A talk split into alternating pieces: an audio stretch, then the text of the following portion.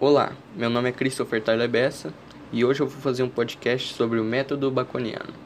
O método baconiano foi criado por Francis Bacon, que nasceu em Londres em 22 de janeiro de 1561. Sua educação foi direcionada à vida política, onde alcançou posições elevadas e eleito em 1584 para a Câmara dos Comuns, desempenhou sucessivamente durante o reinado de Jaime I ocupou sucessivamente as funções de procurador-geral, fiscal-geral, guarda do selo e grande chanceler. Em 1618 foi nomeado barão de Verulano e, em 1621, visconde de Saint Albans. Acusado de corrupção, foi condenado em 1621 ao pagamento da pesada multa e proibido de exercer cargos públicos. Agora vou falar sobre o método baconiano em si.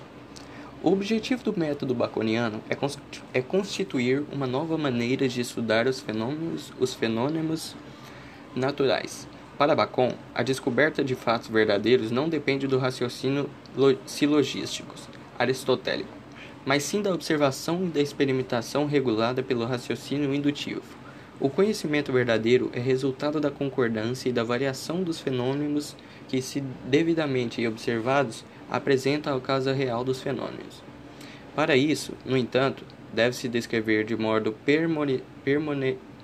pormenorizado desculpe-me, os fatos observados para em seguida confrontá-los com três tábuas que dis disciplinarão o método indutivo. A tábua da presença, responsável pelo registro de presença das formas que se investigam, a tábua da ausência, responsável pelo controle de situações nas quais se investigam, e a. Na, não, perdão. A tábua da ausência, responsável pelo controle de situações nas quais as formas pesquisadas se, re, se revelam ausentes, e a tábua da comparação, responsável pelo registro de variações que as referidas formas manifestam. Com isso, seria possível eliminar as causas que não se relacionam com o efeito ou com o fenômeno analisado, analisado. E pelo registro da presença e variações seria possível chegar à verdadeira causa de um fenômeno. Essas tábuas não apenas dão suporte ao método, ao método, ao método indutivo, mas fazem.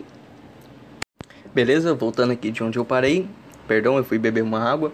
É, pelo registro de presença e variações seria possível chegar à verdadeira causa de um fenômeno. Essas tábuas não apenas dão suporte ao método indutivo, mas fazem uma distinção entre a experiência vaga, noções recolhidas ao caso, e a experiência escriturada, observação metódica e passível de verificações empíricas, mesmo que a indução fosse conhecida dos antigos. É com Bacon que ela ganha amplitude e eficácia. O método, no entanto, possui pelo menos duas falhas importantes.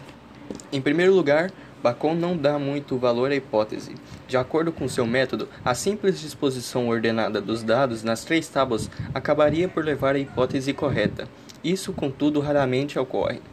Em segundo lugar, Bacon não imaginou a importância da dedução matemática para o, para o avanço das ciências. A origem para isso talvez foi o fato de ter estudado em Cambridge, reduto platônico que costumava ligar a matemática ao uso, de, ao uso que dela fizera Platão.